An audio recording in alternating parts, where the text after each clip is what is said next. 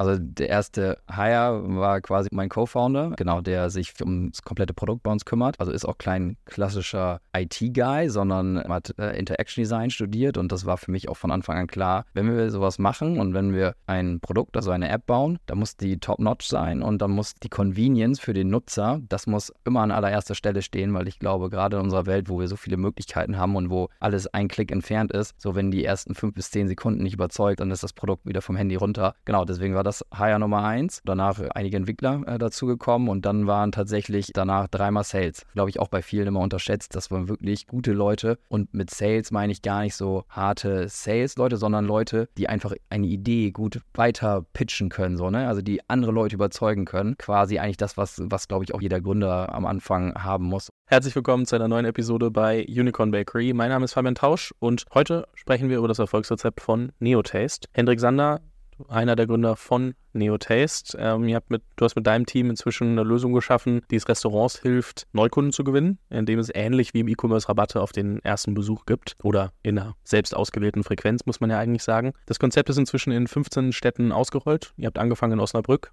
wo auch sonst, ist ja klar, wenn man in, in Deutschland was aus, ausrollt, dann in Osnabrück. Nee, ihr seid aber inzwischen auch in Städten wie Berlin angekommen. Äh, wir können gleich drüber sprechen, warum äh, zum Beispiel Osnabrück, Hannover und andere vielleicht äh, gute Städte für den Start waren. Ich habe zuletzt von mehreren Ecken gehört, ähm, dass ich das mal ausprobieren sollte, war mit diversen Leuten, die es dann irgendwie hatten, auch äh, mit Neotaste Essen. Dementsprechend danke. Gab es ein paar paar gute Angebote. Ähm, aber es spiegelt sich auch in Zahlen wieder. Ihr habt jetzt irgendwie 70.000 zahlende Kunden, die entweder 5 Euro im Monat oder 36 Euro im Jahr sind es, glaube ich, ähm, bezahlen. Ihr habt noch einige viel mehr User. Da können wir auch drüber sprechen, wie unterscheidet sich ein Kunde von einem User, weil ich glaube, auch das ist ähm, spannend und hat zuletzt, also ist jetzt schon ein paar Tage her, glaube ich, aber ähm, wir sind ja jetzt schon quasi Ende des Jahres. Ähm, 2023, aber habt eine neue Finanzierungsrunde aufgenommen, habt äh, dementsprechend ein bisschen Firepower überlegt, was ihr damit macht. Und ähm, ich freue mich, dass du heute hier bist und wir so ein bisschen drüber sprechen können, wie ihr damit angefangen habt. Also auch gerade so strategische Entscheidungen, ähm, Playbook in einzelne Städte zu gehen, weil es ja sehr lokal äh, versiert ist und aber auch, ähm, was ihr noch vorhabt. Deswegen, Hendrik, schön, dass du hier bist. Ja, vielen Dank für die Einladung. Ja, lass uns doch mal kurz anfangen. Äh, ganz simpel natürlich. Ähm, was ist die Krux am Geschäftsmodell, wenn man, also so, ich glaube, ich habe es kurz gesagt, ne? Also ihr habt am Ende eine App, ihr habt ähm, eine Übersicht mit diversen Restaurants, die dann teilweise auch ähm, gute Angebote haben, zum Beispiel 2 für 1 Hauptspeise oder ähnliches. Und ihr habt und ihr monetarisiert das, indem Nutzer quasi dafür zahlen, dass sie Zugang zu den Angeboten bekommen. So. Was ist die Krux an diesem gesamten Modell, um das überhaupt mal zum Laufen zu kriegen? Ja, genau. Und das ist, ist glaube ich, auch so ein bisschen die, ähm, mit dem Blick darauf, so was machen wir eigentlich aktuell und wo soll es irgendwann auch nochmal hingehen. Ähm, und ja, grundsätzlich Marktplatzmodell, Plattformmodell, ich glaube, so das, das schwierigste Modell eigentlich, was es da draußen im, im B2C-Bereich gibt.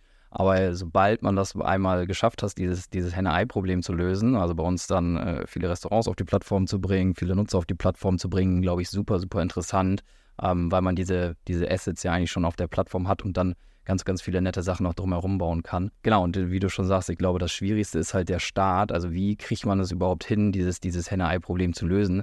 Ähm, und wir sind da aus, ich würde sagen, mehreren äh, Winkeln eigentlich einen anderen Weg gegangen als alle anderen Player, die es irgendwie auf dem Markt gibt. Also sind zum Beispiel die, die einzigen ähm, auf dem Markt, die äh, nicht die Restaurants monetarisieren. Also wir machen diesen Service ähm, komplett for free für die, für die Restaurants, ähm, sehen aber dadurch, dass wir ähm, viel schneller, viel mehr Partner für uns gewinnen können, ähm, die Partner das auch schätzen ähm, und dadurch auch ein besseres äh, Kennenlernangebot an unsere Nutzer weitergeben. Dadurch haben wir natürlich bessere, bessere Angebote auf unserer Plattform, mit dem wir dann wieder die Nutzer auf die Plattform ziehen können und das auch einfacher als äh, andere Plattformen da draußen, weil aber wenn wir damit werben können, ey, ihr kriegst äh, zwei für eins Pizza, zwei für eins Hauptgericht, da fragen sich natürlich viele Leute am Anfang, hey, wie soll das denn funktionieren? So, wie geht das denn? Genau, und da haben wir, glaube ich, einfach ein sehr gutes Modell geschaffen, ähm, wo wir genau dieses Henne-Ei-Problem äh, sehr gut mit lösen können. Ja. Du sagst gerade, viele andere monetarisieren beim Restaurant, zum Beispiel die ganzen Lieferdienste. Ne? Also ich merke das auch, wenn ich dann irgendwie dort äh, online bestellen möchte und dann merke, ah, das kostet drei Euro mehr als im Restaurant, obwohl ich, also weil ich das Restaurant kenne und dann denke so, ah, hm, habe ich jetzt eigentlich keine Lust. So, auf der einen Seite das, auf der anderen Seite kriegen die natürlich nochmal einen, einen Take von der Bestellung und so weiter. Ich glaube, einmal ganz kurz drüber gesprochen, warum ist das für Restaurants also spannend, nicht nur weil es free ist, klar, sondern was ist die Incentivierung einmal der, der ähm, Restaurantseite und dann vielleicht nochmal ganz kurz, dadurch, dass wir einen Marktplatz haben, natürlich auch der, der User. Ja, genau. Also äh, genau für alle, die vielleicht äh, Neotaste noch nicht äh, gesehen und nicht ausprobiert haben. Also unsere Plattform ist so, dass ähm, Restaurants bei uns mit einem eigenen Profil dargestellt werden. Also Ähm, das ist auch so ein bisschen die Idee dahinter und da, wo es langfristig hingehen soll. Also wir wollen wirklich eine Plattform sein, auf der man neue Restaurants entdecken kann, wo man eigentlich alle Infos gebündelt hat, um sich über neue Restaurants und auch allgemein Restaurants in seiner Stadt und anderen Städten zu informieren. Also wir haben eine eigene Restaurantpage mit ähm, Bildern, äh, mit Speisekarte, mit ähm, Bewertungen und äh, verifizierten Bewertungen äh, von Leuten, die wirklich vor Ort gewesen sind, Location, Öffnungszeiten, also eigentlich alles, was man braucht. Und dann kann jedes Restaurant bei uns äh, zwei spezielle Angebote zur Verfügung stellen, ähm, diese aber auch limitieren. Also ähm, auch was, was äh, bei anderen Plattformen nicht möglich ist. Also ich kann als Restaurant wirklich einstellen, eine Person kann damit äh, zum Beispiel heute vorbeikommen, ähm, dann aber das nächste Mal erst wieder in 90 Tagen, 180 Tagen oder ähm, wie es halt äh, beliebt dem, dem Restaurant. Genau, und dadurch halt wirklich ähm, auch diese, diese Neukundenakquise ähm, wirklich ähm, funneln und äh, schaffen. Genau, und das ist natürlich äh, eine gute, äh, also jetzt mal für Berlin zum Beispiel, wir haben, ähm, sind mit 500 Restaurants hier gestartet in Berlin letzten Monat.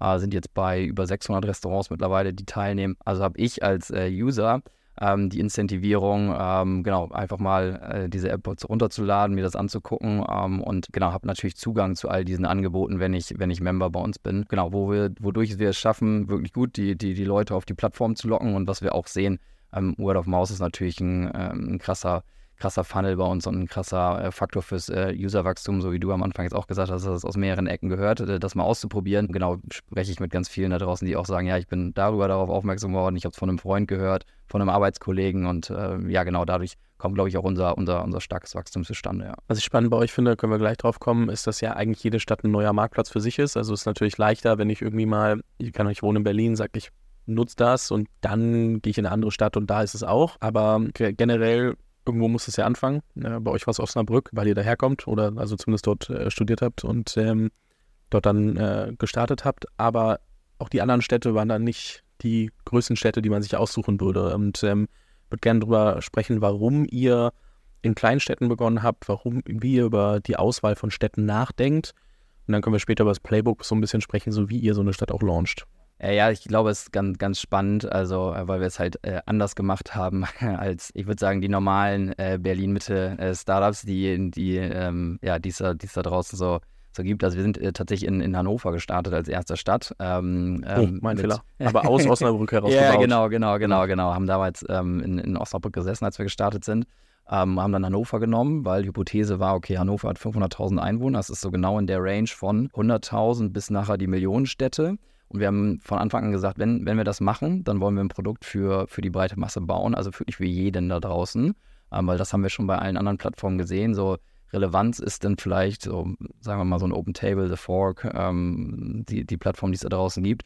Die gibt es dann, die Relevanz gibt es vielleicht in den großen Städten, Hamburg, Köln, äh, Berlin, München, aber dann ähm, ist es sehr schnell zu Ende und wir haben gesagt, so, ey, wenn man wirklich ein großes Produkt bauen will, wirklich ein, ähm, eine große Firma bauen will, dann, dann muss man es auch schaffen, in diese kleineren Städte zu kommen. Und dann war so, okay, wir fangen, fangen mal in Hannover an, wir gucken mal, wie viele Restaurants wir begeistern können von unserem Produkt. Und wir haben tatsächlich auch, also ich habe tatsächlich die ersten 50 Restaurants alle selber äh, akquiriert, weil ich dann mit äh, unserem ersten Prototypen dahin gelaufen bin und habe gesagt, hier, ne, so das und das machen wir. So, und dann hat der erste Gastronom gesagt, ja, ich würde aber nur mitmachen, wenn äh, ihr es zum Beispiel auch möglich macht, äh, dass ich am Wochenende Zeiten rausnehmen kann. Und wir gesagt, okay, alles klar, machen wir mit ein und dann immer weitergemacht, bis wir gesagt haben, okay, jetzt haben wir so einen Proofpoint, dass wir hier mal 50 Restaurants in so einer Stadt mit 500.000 Einwohnern haben. Und dann haben wir gesagt, okay, was machen wir jetzt? Ne? Machen wir jetzt irgendwie größere Stadt oder was machen wir? Und dann haben wir tatsächlich gesagt, okay, wir machen jetzt erstmal sozusagen das untere Ende von den Städten und haben uns dann mit Oldenburg und mit ähm, Osnabrück zwei Städte rausgesucht, die 150.000 Einwohner haben, wo wir gesagt haben, hier müssen wir es jetzt aber auch schaffen, mindestens mal 50, 60, 70 Restaurants von uns zu begeistern und zwar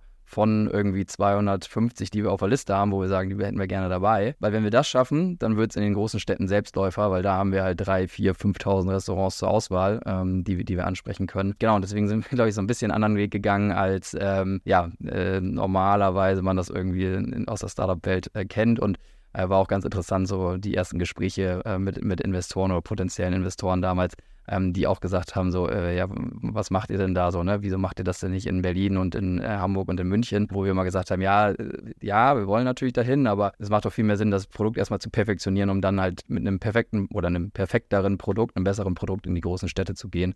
Aber ich glaube, das hat ganz gut funktioniert, ja. Also ich kenne auch genug äh, Geschäftsmodelle, die in Berlin Mitte funktionieren, aber in vielen anderen Städten nicht. Dementsprechend macht es vielleicht auch Sinn, erstmal zu gucken, ob das Geschäftsmodell funktionieren kann versus ach ja, in dem Utopium äh, Berlin-Mitte, wo irgendwie alle sehr affin sind, versuche ich jetzt was zu etablieren. Dementsprechend glaube ich, dass es tatsächlich auf der einen Seite mit einem besseren Produkt in so eine Großstadt zu kommen cool ist, aber auch ja, wichtig ist für, zu verstehen, hat das, was wir machen wollen, Hand und Fuß. Und ähm, ich glaube, dass dafür, gerade bei so einem Lokalthema wie bei euch, ähm, erstens in Berlin geht man schnell unter. Zweitens, dadurch auch mehr Wettbewerb, äh, gerade bei allen Restaurants und so, jeder will was von denen. Das heißt, die haben eine ganz andere Verhandlungsposition auch. Und äh, wenn du halt mit einem gewissen Momentum kommst, dann äh, und zeigen kannst, hey, guck mal, wir haben hier Basis XY, dann ist das halt einfach was anderes. Wenn ihr jetzt auf so eine Stadt ähm, schaut, wie gesagt, ihr seid jetzt in 15 Städten, wenn ich das äh, noch richtig im Kopf habe, wie, wie launcht ihr? Also wann sagt ihr, wir haben eine kritische Masse überschritten, mit der, also an Restaurants, dass wir loslegen können? Oder sagt ihr auch, okay, wir bauen Waitinglists, also äh, wie, also für äh, nicht, nicht für Restaurants, sondern auf Kundenseite, um zu sehen, welche Städte wollen wir als nächstes machen. So, wie geht ihr da vor und wie wählt ihr die nächste Stadt aus? Genau, also Frage 1, wie, wie gehen wir da vor? Also es ist natürlich immer, wir brauchen erst die Restaurants ähm, und wir haben mittlerweile sehr viele äh, gute Partnermanager, ähm, also Sales-Leute in den, in den Städten, ähm, mit denen wir die, die, äh, die Restaurants von, von unserem Service überzeugen. So, also das ist so Step 1 und wir gehen da auch eher so als so, so nach so einem Taskforce-Modell vor. Also wir machen dann eine Stadt wirklich mit vielen Leuten, dass wir die schnell online stellen können. Also wir brauchen mittlerweile eigentlich so ein, anderthalb Monate, maximal zwei Monate, bis wir so eine Stadt online bekommen können. Und dann kommt es natürlich so ein bisschen auf die Städtegröße an. Also wir haben äh, tatsächlich, ähm, also Berlin mit 500, gibt auch Städte, die wir mal mit irgendwie 60, 70, ähm, 80 äh, Restaurants launchen, aber eigentlich ist immer so so 100 Restaurants, das ist, glaube ich, immer so, so Target bei uns. Genau, also das muss als erstes gemacht werden und dann haben wir tatsächlich sehr gut, eine sehr gute äh, Kampagnenstruktur, hauptsächlich für ähm, Instagram, Facebook, aber auch Google, TikTok. Ähm, wo wir es sehr schnell hinbekommen, so die ersten 5.000 bis 10.000 Leute auf die Plattform zu bekommen, die dann, äh, genau wie du es am Anfang gesagt hast, dann halt rumerzählen, ey, hier, Neotaste ist jetzt auch in Berlin. Ähm, Wenn du sagst 5.000 bis 10.000 Leute am Plattform, dann meinst du mit Plattform die einzelne Stadt, richtig? Genau, genau, genau, genau, genau. Da mache ich die einzige Stadt mit, äh, die einzelne Stadt mit. Genau, das, also das ist jetzt mal so für so eine Stadt 300.000 bis 500.000 Einwohner. Ähm, da ist das eine gute, eine gute kritische Masse für uns, wo wir wissen, da, das bringt den Stein ins Rollen und dann geht es eigentlich relativ schnell, dass wir, dass wir mehr Nutzer dazu bekommen. Genau, und ja, Aussuchen der, der neuen Städte. Als zweite Frage ist, glaube ich, äh, bisher auch noch sehr opportunistisch gewesen, äh, muss man auch ehrlich sagen. Also wir gucken uns natürlich Metriken aus den Städten an. So Universität vor Ort ist äh, super wichtig für uns. Ähm, auch Altersstruktur ähm, ist super wichtig für uns. Dann natürlich auch Städtegröße. So und die, also bevor wir jetzt auch die Finanzierungsrunde gemacht haben, war es dann schon noch sehr opportunistisch, was wir, was wir gemacht haben. Und eher so auch, wo können wir eigentlich unsere Kapazitäten ähm, am besten einsetzen. So, und jetzt ist es aber eher so in so einem Modusübergang, okay, wir wollen jetzt mal alle großen Städte in Deutschland besetzen. Und da genau sollen jetzt auch relativ schnell nochmal so 10, 20, 30 Folgen. Ähm, und da sind wir jetzt gerade dabei, ja. Wenn ihr so eine Stadt vorbereitet, äh, du meintest, ihr habt äh, Partnermanager, die dann wahrscheinlich sehr lokal äh, distribuiert sind auch. Und wie lange braucht ihr, um so die ersten, sagen wir mal, 50 bis 100 Restaurants ähm, ranzukriegen, sodass ihr da loslegen könnt. Also vielleicht ist es auch einfach nur abhängig von der Teamgröße, die ihr dann in der Stadt schickt, aber so vielleicht da mal reinzugucken. Ja, genau. Also es ist, es ist natürlich so abhängig von der Teamgröße, aber genau, wir sagen eigentlich so ein bis anderthalb Monate. Ähm, dann, äh, dann können wir so eine Stadt launchen. Also so eine Stadt wie, wie Hamburg, München, die haben wir mit, glaube 130, 140 jeweils gelauncht. Ähm, da haben wir so anderthalb Monate gebraucht, ja. Das heißt, äh, viele Launches parallel immer in the making ähm, und dann äh, gucken, wo als erstes die, die Masse. Und welche, du hast gesagt, ähm, viel Performance Marketing. Inwiefern ist das, was ihr macht, ein Performance Game? Also so, wir haben genug, also ein gut genuges Offer, dass wir die Leute über Performance reinziehen versus ein Brand Game. Also wie und wie verschiebt sich das über ja, die Zeit? Ja, ja, es ist super, super interessant. Ähm, wir haben da tatsächlich diese Woche gerade noch drüber gesprochen, wie eigentlich Branding auch bei uns ähm, in die Performance wahrscheinlich mit reinspielt, weil das haben wir auch nochmal durch unsere, unsere, unsere Launchparty hier in, in Berlin äh, gemerkt. So, Branding ist schon auch ein wichtiges Thema, weil ähm, Leute dann auch lieber davon erzählen, wenn sie das mit einem coolen Gefühl, mit einer coolen Marke verbinden.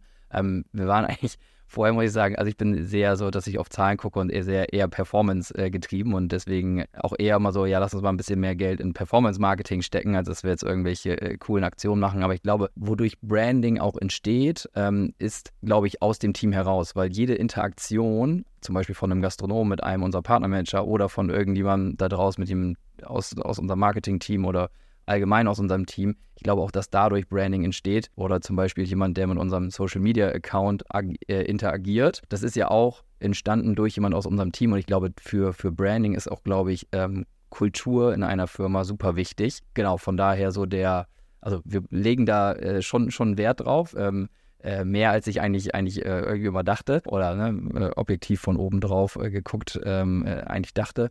Aber so initial, wenn wir in die Städte gehen, ist es schon so, dass wir uns darauf konzentrieren, dass wir gutes Performance-Marketing haben, damit auch wirklich kostengünstig an die, an die ersten Leute rankommen und dann genau das, was ich vorhin meinte, halt nutzen, dass es wirklich ein Word-of-Mouse-Produkt ist. Also sozusagen by Design ähm, ja diesen Word-of-Mouse-Effekt hat, weil so ne, ein 2-für-1-Stil äh, nutzt man eigentlich nicht alleine. Ähm, und dadurch muss man halt irgendwie drüber sprechen und sagen, ey, hier, ne, möchtest du nicht mal mit mir mal Neotaste testen? Ähm, genau, und das ist, ist glaube ich, so eine Kombination aus gutes Performance-Marketing, aber auch ein Produkt, wo man gerne drüber spricht, weil man genau auch die Brand dahinter, dahinter cool findet, ja. Ich glaube auch, also da, da, bin ich voll bei dir. Ich habe es ja, wie gesagt, ne, auch von verschiedenen ähm, Seiten dann irgendwie mitbekommen und alle waren so, hey, lass mal gemeinsam dahin oder wie findest du das? Kennst du das? Ja, kenne ich, war ich aber ewig nicht oder wollte ich eh mal ausprobieren und dann hat man da schon einen echt guten Trigger, irgendwie, irgendwie loszulaufen. Ich glaube auch, was spannend ist, dadurch, dass ich die App nicht einfach runterlade und dann irgendwie offen liegen habe und denk so, ja, okay, kein, kein Impuls drauf zu klicken. Dadurch, dass ich bei euch bezahle, habe ich natürlich auch so dieses, okay, jetzt will ich aber auch meinen mein Discount dafür haben. Ne? Also es ist wahrscheinlich auch so ein psychologischer Trigger, der relativ smart ist, weil ich erinnere mich, ich glaube, es gibt äh, verschiedene Beispiele, die, ich sag mal, Überschneidungen haben, ähm, die, die auch viel in Berlin funktioniert haben. Freechly zum Beispiel, wo ich halt dann irgendwie mit meiner Instagram-Reichweite, also ich nicht, aber andere mit ihrer Instagram-Reichweite eine Story machen konnten und damit irgendwie 10, 15 Euro Discount bekommen konnten oder ähnliches. Dann ähm, Discoid, wo du irgendwie äh, ein paar Prozente bekommen hast, je nach Zeit, wie ausgelastet die waren, wo, glaube ich, relativ ähnlich äh, der Gedankengang dahinter war. Erstmal, ähm, warum auch die Restaurants das zum Teil gemacht haben, um sie dann ähm, geradliniger auszulasten etc. Aber das waren alles Apps, wo ich quasi reingucken konnte, wenn ich gerade dran denke. Und ich hatte aber nicht diesen Trigger von, okay, ich zahle dafür Geld, ich will das auch nutzen. Jetzt hast du mir selber vorher gesagt, ähm, ihr habt deutlich mehr Nutzer als Paying Customer. So, wer ist bei euch Nutzer und ähm, wer konvertiert durch? Was machen die Leute, die die Angebote nicht haben? Weil die, wenn die nicht zahlen, kriegen die die auch nicht. Ja, ist, glaube ich, auch super, super interessant. Genau, also so der, ähm, also wir haben jetzt tatsächlich gerade die, die 500.000 äh, User äh, geknackt. User ist bei uns jemand, der sich bei uns mit einem mit Account ähm, tatsächlich äh, anmeldet und sich ein Profil auf unserer Plattform macht. Genau, und dann haben wir, genau, Paying Customer, die alle Zugang zu diesen Deals haben. Und das ist aber auch ganz interessant. Ähm, wir haben genau nochmal, er hat es ja vorhin auch schon gesagt, ich glaube, es sind aktuell so 70.000, eventuell auch schon ein bisschen mehr, die, die, die Paying Customer sind. Aber wir hatten tatsächlich auch im letzten Monat knapp 200.000 Leute, die mindestens einmal die App geöffnet haben. So, ne? Also die mindestens einmal drin waren und sich Sachen angeguckt haben. Und das ist auch ganz interessant und das ist auch das, wo wir halt irgendwann hinwollen und was wir, glaube ich, auch ein bisschen anders machen als alle, die es draußen vorher schon mal gab.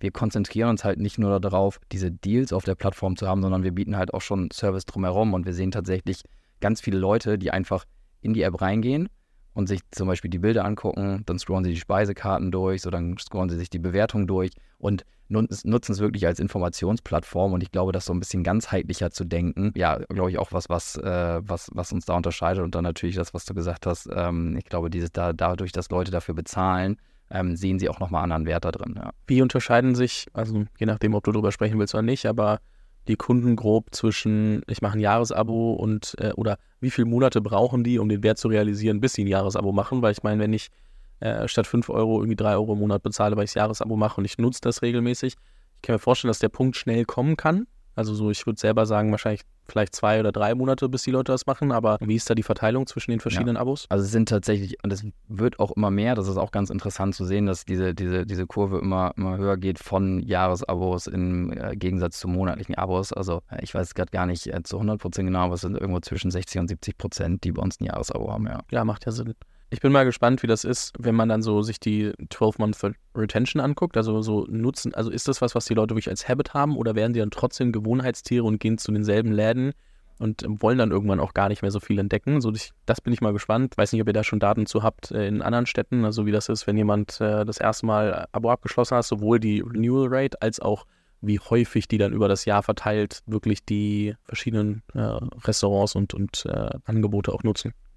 Also ähm, haben wir, haben wir schon, schon Daten zu, die, die, die kommunizieren wir natürlich noch nicht so, nicht so ganz offen, aber äh, so eine Renewal Rate, besonders beim Jahresabo, da liegen wir äh, tatsächlich, also wir haben uns auch mal angeguckt, was es sonst so, so da draußen gibt, da liegen wir tatsächlich oben in den, in den Top 10 Prozent von, von allem, was da draußen irgendwie rumschwirrt, ähm, wo wir auch sehen, okay, das scheint, das scheint zu funktionieren und wenn die Leute, also scheinbar sind die Leute happy mit dem Service und lassen es auch noch ein zweites Jahr weiterlaufen, ähm, und auch so von der, von der Nutzung. Wir versuchen natürlich, die Leute immer wieder zu bringen, Neotaste zu benutzen. So, ne? Wir sagen immer so, wenn, wenn jemand das mindestens einmal im Monat nutzt, so, dann sieht er halt auch den Wert dahinter, ähm, weil äh, genau diese, diese, diese Deals, so, ne, wenn ich dann irgendwie 13, 14 Euro, 15 Euro Vorteil habe durchschnittlich, dann habe ich das natürlich super schnell wieder raus.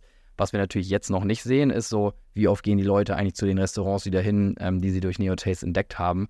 Ähm, das sind so Sachen, ähm, ja, die wir uns fürs nächste, ähm, übernächste Jahr, also eigentlich schon ja, sehr fokussiert fürs nächste Jahr auch vorgenommen haben, da nochmal äh, Sachen drumherum zu bauen, ähm, wo auch Restaurants nochmal einen besseren Einblick haben, was passiert eigentlich bei ihnen im Restaurant und was passiert eigentlich auch mit den Kunden, die sie, die sie, die sie durch Neotaste ähm, äh, ja, für sich äh, begeistern konnten. Bevor wir darüber sprechen, wo ihr hin wollt, ähm, mal ganz kurz zum Anfang zurück.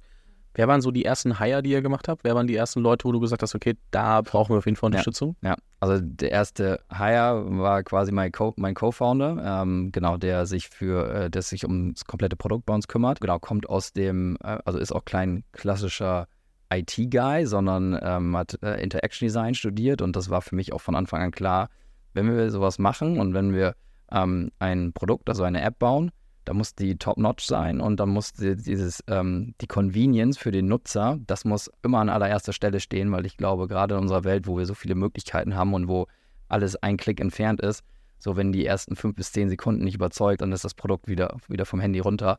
Genau, deswegen war das Hire Nummer eins. Dann, ähm, genau, danach äh, einige Entwickler äh, dazugekommen und dann waren tatsächlich ähm, danach dreimal Sales. Glaube ich auch bei vielen immer unterschätzt. Das waren wirklich gute Leute und mit Sales meine ich gar nicht so harte Sales-Leute, sondern Leute, die einfach eine Idee gut weiter pitchen können, so, ne? Also die andere Leute überzeugen können. Quasi eigentlich das, was, was glaube ich, auch jeder, jeder Gründer ähm, am Anfang haben muss, so, ne? Du musst ja Leute convincen, dabei, dabei zu sein, so, ne? Also das mit dir zusammen irgendwie aufzubauen und dann ähm, genau, haben wir drei Leute dazu genommen, die äh, auch sehr gut andere Leute davon überzeugen konnten, dann danach unser, unserem Team beizutreten. Ja. Wann kam so erstes Mal Moment, äh, zum ersten Mal der Moment, wo du dachtest, okay, jetzt wird das Team langsam wirklich groß, jetzt muss ich mir mal Gedanken machen, was wir hier als Organisation bauen, wie wir das überhaupt alles von der Managementseite her strukturieren. Wo seid ihr da aktuell? Ja, also ich glaube, gerade so jetzt in den letzten Monaten, also ähm, nachdem wir jetzt nochmal äh, die, die letzte Runde gemacht haben, sind wir tatsächlich von Juni bis jetzt von 20 auf 64 Leute gewachsen. Und das war natürlich jetzt auch in kurzer Zeit sehr viel, so, ne, wo man schon immer überlegt hat, okay, so, ne, kriegen wir es gerade eigentlich noch hin, alle Leute wirklich sehr effektiv einzusetzen, weil ich glaube auch, das ist super wichtig für, ja, für nachhaltiges Wachstum. So, ne? Natürlich kannst du heiern, heiern, heiern, aber wenn du da irgendwie fünf, fünf, sechs Leute rumlaufen hast, die eigentlich nicht an den richtigen Sachen arbeiten oder nicht die richtigen Leute an den richtigen Sachen arbeiten, dann ist das, glaube ich, ähm, ja, das, das, das, was nachher auch zum, zum Verhängnis werden kann. Und glaube ich, das war jetzt das erste Mal so, dass man wirklich immer sehr tief, sehr tief reingucken musste, so, ne, was machen die Personen eigentlich gerade und was sind eigentlich gerade unsere wirklichen Probleme und haben wir eigentlich die richtigen Personen für die richtigen Themen gerade. Ähm, genau, also ich glaube, so die letzten drei, vier Monate war es das erste Mal so, wo wir gedacht haben, okay, wir brauchen jetzt nochmal ein bisschen andere Strukturen auch als vorher Vorher konnten wir das irgendwie mit drei, vier Peoplen so ein bisschen, bisschen managen oben drüber. So jetzt braucht man schon nochmal so eine zweite Ebene, wo man sagt, so, ähm, da muss auch klares Reporting da sein und eine klare Struktur, damit das, damit das ähm, auch so effektiv weiterläuft, ja. Gab es ein paar Dinge, wo du sagst, okay, die hätten wir schon besser machen können, da das tut ein bisschen weh drüber nachzudenken, aber die muss ich auf die harte Tour lernen, gerade bei Teambuilding und, und äh, Org. Ja, Teambuilding, also ich hätte jetzt als erstes so Sachen gesagt, also eher so, so operativ. Also ich glaube, es kommen dann immer mal so Sachen, wo man so denkt, wo man nachher auf die Zahlen guckt und sagt, ey, wieso hätten wir das nicht anders gemacht? Also bei uns zum Beispiel, wieso haben wir nicht in den ersten Städten auch in den ersten zwei, drei Monaten direkt viel Geld für Marketing in die Hand genommen? So, wie, wieso haben wir das so lange sozusagen rausgezögert? Weil was wir halt gemerkt haben, es macht super viel Sinn, in den ersten ein, zwei Monaten so ein bisschen mehr ähm, bisschen mehr auf die Kacke zu hauen, sage ich mal, um halt viele Leute zu erreichen, weil wir wussten eigentlich von Anfang an, dass viele Leute dann nachher über Word of Mouse auf uns aufmerksam werden, aber das dann nochmal in den Zahlen zu sehen und zu sehen, okay, es macht halt super viel Sinn, viel Geld am Anfang auszugeben, auch wenn du damit sozusagen äh, ein bisschen mehr äh, ins Minus gehst, ein bisschen mehr Burns am Anfang, aber die, St die Stadt dreht sich halt schneller positiv. So, ich glaube, das ist so ein Learning, äh, was, wir, was wir hatten. Und dann so von der Organisation. Ich weiß nicht, ob wir das oft, also auf die harte Tour irgendwie gelernt haben, aber was, was auf jeden Fall auch ein Learning war, richtig gute Leute an Bord zu bringen. So, ne? Also auch lieber nochmal ein bisschen mehr Geld in die Hand zu nehmen und wirklich jemand richtig Gutes, der, wo du, wo du Sachen abgeben kannst und wo du dann aber auch wirklich, dann hast du einmal die Woche ein Check-in und du weißt, du, du kannst dich darauf verlassen, das läuft so. Das war jetzt zum Beispiel äh, ein, ein Country-Lead, den wir jetzt gerade geheiert haben, wo, wo ich wirklich aktuell einmal die Woche mit dem spreche und ich habe so das Gefühl, ja geil, das läuft so. Ne? Ähm, ja, das ist, glaube ich, so ein Learning. Ja. Das klingt immer so einfach, aber es ist Ja, im Hiring es- selber brutal schwer. ja, ich glaube Hiring allgemein, so, ne? Und ich glaube auch, auch so ein Learning, auch jetzt, wenn ich, wenn ich mit vielen, vielen, vielen anderen Gründern gesprochen habe, Hiring ist für jeden schwer, so, ne? Also so da eine Entscheidung zu treffen, und das sind ja wichtige Entscheidungen, die man trifft und die man auch treffen muss. Ähm, weil ich glaube, die Entscheidung zu treffen, nicht zu hiren oder zu lange zu warten mit dem Hiren, ist, glaube ich, auch eine falsche Entscheidung. So, und genau, aber ich glaube, es ist trotzdem auch zu wissen, dass Hiring für jeden schwer ist, ähm, glaube ich, auch, auch so ein Learning aus den letzten Wochen. Ja. Lass uns mal so ein bisschen wieder zurück zu, zu Zukunftsplänen. Du hast so ein bisschen angedeutet, was es so für Optionen gibt. Wie, wie groß denkst du? Weil ich, das habe ich dir schon gesagt, als wir uns das erste Mal getroffen haben, wenn ich jetzt so überlege und ähm, dann weiß ich nicht, wie groß der Player wird, wo wenn es nur um Restaurant Discovery und ähm, ich habe ein paar Deals ähm, geht. So, ich glaube, da kann man einige Menschen mit erreichen. Die Frage ist aber, was sind dann irgendwie spannende Hebel, die man vielleicht noch mit, mitziehen kann? Worüber denkst du nach? Also wie, wie groß willst du es bauen? Was, was hängt da überhaupt alles dran? Ähm, und vielleicht ist ja auch meine These, äh, dass das nicht groß genug werden kann, falsch und äh, dann ähm, happy to, to correct myself. Ja, ja. Ja, jetzt glaube ich, geht, geht glaube ich, so wieder so auch zurück auf die, die allererste Frage, die du gestellt hast, Strategie, so, ne? So, wie, wie ist eigentlich die Strategie und wie seid ihr eigentlich strategisch rangegangen? So, und Strategie, so, ne, seit Launch vor knapp zwei Jahren war eigentlich zu zeigen, dass wir dieses Henne-Ei-Problem in jeder Stadt, Stadt lösen können und das besser als jeder andere Player eigentlich da draußen. So, und wenn du sagst, wo, wo kann es hingehen? Also wir gucken uns halt schon auch andere Möglichkeiten an und ähm, wenn ich sage so, ne, wir sind jetzt irgendwie so bei, bei 500.000 Nutzern auf der, auf der Plattform, so in, das in eigentlich nur 15 Städten. Also A, sind da noch ganz viele Städte, ähm, einerseits in Deutschland draußen, die wir, die wir mit dem gleichen Modell erobern wollen. Also es gibt allein in Deutschland mehr als 80 Städte mit 100.000 Einwohnern. So, und dadurch, dass wir wissen, wir haben dieses Modell bereits in Städte mit 150.000 Einwohnern gebracht, jetzt in eine Stadt mit 3,5 Millionen mit Berlin. So, wir können dieses Modell überall hinbringen. So. Das nächste ist ähm, Expansion international. Genau, wir sind jetzt im, im, im November gestartet mit, den, mit der ersten internationalen Stadt. Genau, also ausrollen dahin. Ähm, das wird, glaube ich, natürlich einmal kurz der Form halber fragen, welche. ähm, haben wir noch nicht kommuniziert, aber so, ich kann es okay, ja okay, mal. okay. Also ich glaube, unser, ich habe ja von unserem Country Head schon gesprochen. Ich glaube, der hat es auch LinkedIn auch schon announced. Also Amsterdam wird die erste internationale Stadt sein. Genau, da, da sind wir jetzt gerade dabei und sehen, machen tatsächlich auch noch, also sehen auch schon ein paar andere Städte da.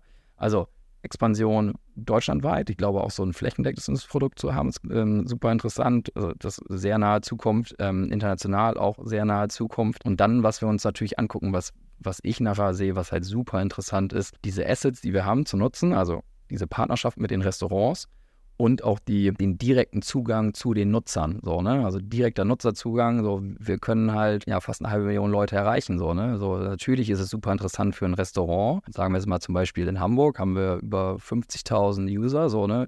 Natürlich ist es für jedes Restaurant interessant, Zugang zu 50.000 Leuten zu haben, die sich eine Restaurant-Decker-App runtergeladen haben. So, und dann potenziell in einem Jahr oder in zwei Jahren halt noch zu deutlich mehr Leuten. Und da diese Connection herzustellen, sehen wir als super interessant und auch in dem Zuge zum Beispiel auch Restaurants zu ermöglichen, zum Beispiel äh, diese Leute zu erreichen, indem sie ähm, anbieten, eine digitale Tischreservierung auf unserer Plattform zu machen und dann nicht nur im Zusammenhang mit einem Deal, sondern warum das nicht auch freischalten für Restaurants, die halt ähm, keinen Deal bei uns auf der Plattform anbieten.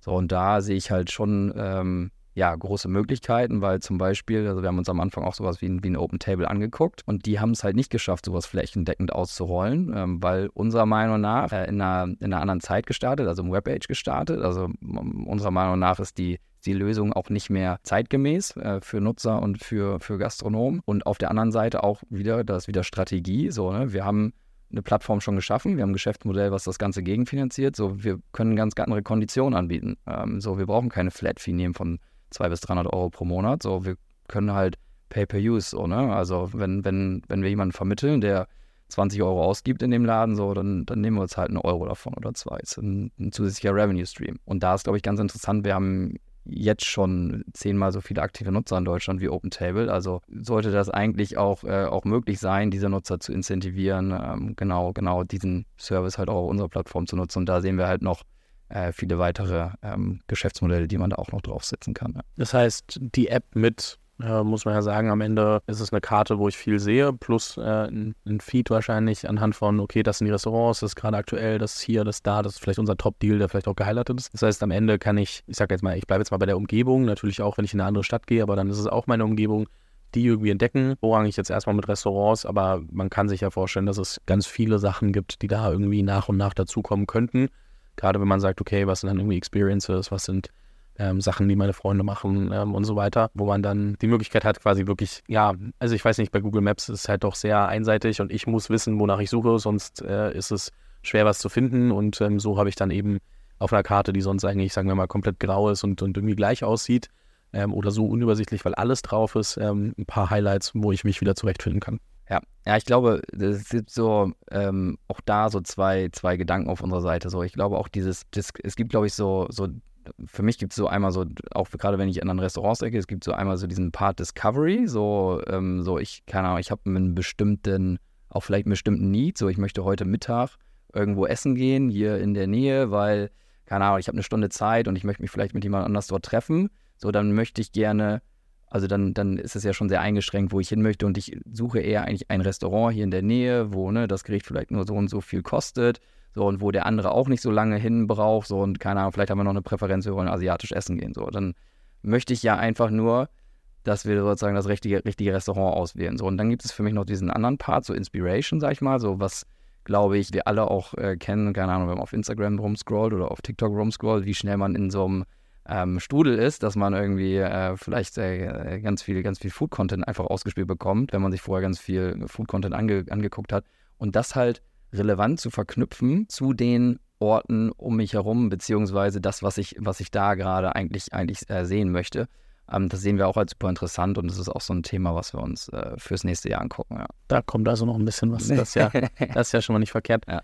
Eine Sache, die ich noch ganz kurz anreißen möchte ähm, zum, zum Ende hin, Consumer Fundraising ist ja häufig wird heutzutage nur noch über ähm, B2B-Topics gesprochen und also viele der VCs, auch die, die früher ein bisschen mehr sich mit, mit Consumer beschäftigt haben, rutschen immer mehr in die B2B-Ecke. Ähm, wie hast du das Umfeld wahrgenommen, jetzt gerade für eure letzte Runde, aber auch generell und was waren so die Punkte, was sind die Punkte, die du anderen äh, Consumer-Foundern vielleicht auch mitgeben würdest? wenn sie sich gerade auf Fundraising vorbereiten. Ja, also äh, genau, ich glaube, da, das ist genau richtig, also was du, was du da schon, schon zusammengefasst hast. Also ich glaube, es geht wirklich bei vielen immer mehr in diese, diese B2B-Richtung. Also es gibt ja auch noch einige, die sich wirklich auf Consumer ähm, spezialisieren. Genau, genommen, also Marktumfeld allgemein, so, ne, wir haben im, ähm, im Mai, Juni, äh, so haben wir, haben wir geraced. Ähm, davor war natürlich noch sehr, also bei vielen tatsächlich sehr zurückhaltend, muss man, muss man wirklich sagen. Aber ich glaube, was sich da ja, was, was heißt, was man allen empfehlen kann, aber ich glaube, was uns halt geholfen hat, wir hatten halt sehr, sehr gute Zahlen, die halt überzeugt haben. Und ich glaube, gerade im Konsumerbereich, und das habe ich auch so wahrgenommen, dass da auch wirklich sehr schnell auf, auf Zahlen geguckt wird. Ähm, so, ne, funktioniert das? Zahlen Leute wirklich dafür? Also, das war wirklich so die häufigste Frage. So, ne, ist das wirklich etwas, wofür Leute bezahlen? Also, ich glaube, wir sind aktuell auf jeden Fall so ein bisschen weg von diesem, okay, bau erstmal eine, bau erstmal eine Plattform, so, ne, und wenn du wenn du Nutzer drauf hast, dann, dann, dann, dann wirst du schon irgendwann irgendwas finden, um das zu monetarisieren. Genau, von daher, ja, Empfehlung, ich glaube, früh auf jeden Fall sich zu überlegen, so, ne, wie monetarisiere ich nachher auch wirklich das, was ich hier mache. Also ich glaube, es ist ein Unterschied zwischen ähm, der Nutzer hat einen Nutzen bzw. einen Value von einem Produkt und er ist auch wirklich bereit, Geld dafür in die Hand zu nehmen und wirklich Geld dafür zu bezahlen. Und ich glaube, so umso früher man das rausfinden kann oder validieren kann oder zumindest ansketchen kann, dass das funktioniert, ähm, umso einfacher ist es auch ins, ins Fundraising zu gehen oder ja, Funding einzusammeln. Genau, aber ansonsten, äh, ich glaube tatsächlich, dass sich, ähm, also das ist so mein Gefühl, dass sich das, das Klima gerade wieder ein bisschen ändert und tatsächlich auch, dass man für gute Konsumerthemen auch wirklich äh, gut Geld einsammeln kann, weil es gibt da draußen auch einige Player, die sich gegen den Trend auch so ein bisschen darauf spezialisieren. Und ich glaube, wenn man mit denen spricht, kann man auch da, glaube ich, noch gutes Funding einsammeln. Hast du ein paar Namen, die du reinwerfen möchtest? Musst du ähm, nicht, kannst du. Also ich kann natürlich, äh, also wir haben, wir haben die Runde mit, mit, mit BPI, Border Principal Investments gehört. Die sind natürlich sonst eigentlich eher, ähm, also eher ein Growth Investor, auch eher später. Auch, ich glaube, wir, also wir sind auch, glaube ich, das Kleinste, was sie, was sie, was sie bisher gemacht haben. Ja, hat uns natürlich auch äh, sehr geschmeichelt. Ja, aber ich, also äh, weiß jetzt nicht, ob ich äh, da noch welche, welche reinwerfen äh, will, aber ich glaube, so die Consumer Player, die sind, glaube ich, sind, glaube ich, bekannt, aber ähm, genau, als Consumer-Plattform, ich glaube auch relativ früh mit denen zu sprechen, auch wenn die eigentlich eher ein bisschen, bisschen später sind, macht, glaube ich, super, super viel Sinn. Was ich da ergänzen wollte, ähm, ich hatte jetzt, also die Folge, wenn wir aufnehmen, ist sie noch nicht online. Wenn das hier live ist, ist sie online. Ich hatte mit Nikita Fahrenholz gesprochen, der ähm, ursprünglich mal Lieferheld, dann Delivery, also gemerged mit Delivery, Booker Tiger äh, und jetzt Aktio gemacht hat, so eine Coaching-Plattform, wo, wo sie sich zu sehr auf Userwachstum fokussiert haben und zu wenig auf Monetarisierung. Das ist jetzt dann zum Beispiel insolvent gegangen, haben wir im Podcast drüber gesprochen. Hat er auch so ein bisschen gesagt, was er vielleicht nicht nochmal machen würde, was vielleicht schon. Gleichzeitig ähm, gibt es dann als Gegenbeispiel gerade die Jungs von Pre-Match, die halt sagen, okay, wir monetarisieren gerade nicht. Ähm, und man muss sagen, dass es jetzt auch gerade das letzte Bekannte waren dann irgendwie Fußballer und, und Trainer, die sich da ja als Investoren eingestiegen sind und keine VCs. Dementsprechend ist das vielleicht auch ein etwas anderer Approach. Und das muss man dann, glaube ich, unterscheiden. Ich glaube, es gibt für verschiedene Cases verschiedene Beispiele. Aber man muss sich halt schon klar sein, am Ende muss das Ding Business werden und man muss sehr klar kommunizieren können, warum man jetzt wie agiert. Und wenn man das nicht äh, hinkriegt, dann ist Funding für so einen Case aktuell halt auch manchmal schwierig bei euch. Ne? So, wenn ich sagen kann, okay, ich habe ähm, wahrscheinlich zu dem Zeitpunkt eher 40.000 ähm, oder 50.000 Paying User gehabt, äh, Paying Customer, dann das zeigt aber trotzdem, okay, wenn man da weiter wächst, mehr Städte launcht, dadurch habe ich dann mit jeder Stadt kann ich irgendwie anhand der Größe relativ X dazugewinnen an, an Paying Customer und so weiter. Wenn ich das ein paar Mal gemacht habe, dann sieht man ja auch, ah, okay, das ist nicht einmal Glück gewesen, das ist replizierbarer. Äh, jetzt muss man gucken, wie man das in äh, alle Städte kriegt, äh, auch internationalisieren und so weiter. Aber ich glaube, je schneller man irgendwie replizierbare Ergebnisse zeigen kann, desto einfacher kann es werden. Hundertprozentig. Und ich glaube auch dieser Punkt, ich glaube, wenn wir, also wenn wir früher rausgegangen wären, so wäre es, glaube ich, auch für viele, oder ich habe natürlich auch im letzten Jahr immer schon mal so mit, mit ein, zwei Leuten gesprochen, war es so, okay, mittlerweile will, glaube ich, auch, also gerade VCs wollen das über ein bisschen längeren Zeitraum sehen, weil genau wie du sagst, so, ne, wenn dann hast du vielleicht ein, zwei, drei Städte, dann hast du Zahlen über die ersten drei Monate. So ist das denn wirklich replizierbar. So, ne? Ich glaube, das ist wirklich ein sehr, sehr guter Punkt. Also an diesen, an diesen Punkt wirklich zu kommen, dass man valide sagen kann, guck mal, das haben wir jetzt und auch, ne, das haben wir in der Stadt mit 150.000 Einwohnern gemacht, das haben wir aber auch in anderen Städten gemacht, also verschiedene Use Cases auch aufzuzeigen. So, das, das, das zeigt ja auch und bildet ja auch dann, dann, dann irgendwie Trust so in, in so ein Modell. Genau, und das war, glaube ich, bei uns auch, ne? Wir konnten dann tatsächlich, tatsächlich auch schon zeigen, so wie schnell drehen wir eigentlich so eine Stadt positiv. Ähm, und ich glaube, umso mehr man von diesen Punkten hat, so, ne, und ich glaube aber auch, die wirklich richtig rausstellt, also die richtigen Sachen, weil dann ist ja doch jedes Modell nochmal anders, so wie du auch gesagt hast. Und das glaube ich tatsächlich auch, ähm, dass jedes Modell da anders ist. Ähm, muss, glaube ich, auch jeder Gründer für sich gucken, was sind eigentlich genau die Metriken, die ich jetzt eigentlich rausstellen muss, um zu zeigen, das funktioniert hier und das macht Sinn, was wir machen. Und wenn wir jetzt halt noch mehr Geld darauf packen, dann können wir das, was wir jetzt gerade machen und was Sinn macht, einfach noch schneller machen. So, ich glaube, das ist, das ist genau der Punkt, an den man hinkommen muss. Und ich glaube, dann kann man wirklich äh, ja auch wirklich noch sehr gutes Funding da draußen finden für, für B2C und auch für, für Marktplätze. Das ist übrigens, glaube ich, auch einer der Hauptgründe, warum dann so ein Growth-Investor eigentlich schon mit einsteigt, weil halt eine gewisse Replizierbarkeit da ist. Ähm, weil sonst, also am Ende, die Growth-Investoren steigen ja dann ein, wenn sie sagen, ähm, okay, wir sehen, das funktioniert so, nach typischerweise sechs Monaten, ähm, das ist jetzt eine Hypothese von mir oder halt irgendwas einfach mal in den Raum geworfen, das sind keine Zahlen, die ihr kommuniziert habt. Ähm, nach sechs Monaten drehen die eine Stadt positiv oder nach zwölf Monaten, was auch immer. Das haben die jetzt aber zehnmal gemacht. Das heißt, wir können uns relativ sicher darauf verlassen, dass sie das im Griff haben. Ja, cool, dann können die mit mehr Geld, können die dann halt mehr Städte launchen, mehr davon machen. Dann wird es vielleicht statt zwölf Monaten 14 Monate oder 15 Monate.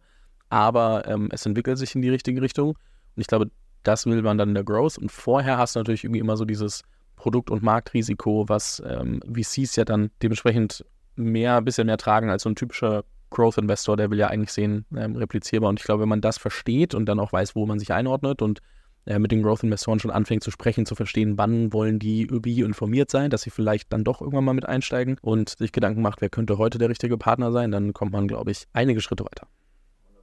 So, glaube, eigentlich haben wir damit einen ganz guten Rahmen geschaffen. Ähm, Henrik, ähm, ich würde dir gleich nochmal kurz das letzte Wort für den Podcast äh, übergeben, sodass du quasi noch ein paar Worte an die zuhörenden Gründer und Gründerinnen richten kannst. Muss ich jetzt natürlich machen, das ist ein Consumer-Produkt, kann jeder ausprobieren. Ähm, ich packe Neotaste natürlich mit in die Beschreibung. Je nachdem, äh, was für einen Code ich irgendwo finde, ähm, mit irgendwie, ich weiß gar nicht, was ihr habt, drei Monate oder sechs Monate waren es, glaube ich, die man es die testen konnte. Je nachdem, was ich finde, packen wir das unten mit rein. Und ähm, dann kann das jeder mal ausprobieren äh, und vielleicht ein paar neue coole Restaurants entdecken. Dein LinkedIn packe ich natürlich auch mit rein, ähm, sodass, äh, falls jemand irgendwie Fragen hat oder sehen will, ähm, was du so ab und zu postest und ähm, den, den Weg ein bisschen weiter verfolgen will. Und ähm, ansonsten bleibt mir eigentlich noch zu sagen, vielen lieben Dank, ähm, dass du dir die Zeit genommen hast, ziemlich offen über sehr viele verschiedene Facetten gesprochen hast. Und ähm, ja, hiermit übergebe ich dir gerne die letzten Worte. Ja, besten Dank. Erstmal vielen Dank für die Einladung. Ähm, hat äh, sehr viel Spaß gemacht. Ähm, und ich glaube auch gerade, dass an den letzten Punkt, den du nochmal gesagt hast, also ich glaube, so auch offen über, über Themen sprechen, bin ich eigentlich immer Freund von. Ich glaube, da kann man also A, viel von lernen. Ich habe auch schon viel aus anderen Gesprächen gelernt mit anderen Gründern, die sehr offen über, über, über solche Themen sprechen. So von daher äh, macht mir es immer sehr viel Spaß und ähm, genau, also wenn äh, ja, sich jemand zu solchen Themen äh, austauschen will, ähm, genau, Link ist äh, zu LinkedIn auch in, in, der Beschreibung und äh, einen netten Code finden wir auch noch, den packen wir ja noch mit in die Beschreibung äh, und dann kann jeder äh, Neotest mal austesten. Ähm, hoffentlich äh, bald in, in, noch vielen weiteren Städten, aber äh, da, sind wir, da sind wir dran. Ja, hier ist ja quasi nur Berlin-Bubble, ne? Startups. Äh, genau, so. genau. Kleiner Scherz. Äh, und großes Danke natürlich an äh, Chris Pöhlen für die Intro. Dementsprechend hiermit auf Wiedersehen. Ich glaube, man wird von euch noch einiges hören. Dann hören wir uns auch hier wieder. Danke dir. Danke dir. Ciao, ciao.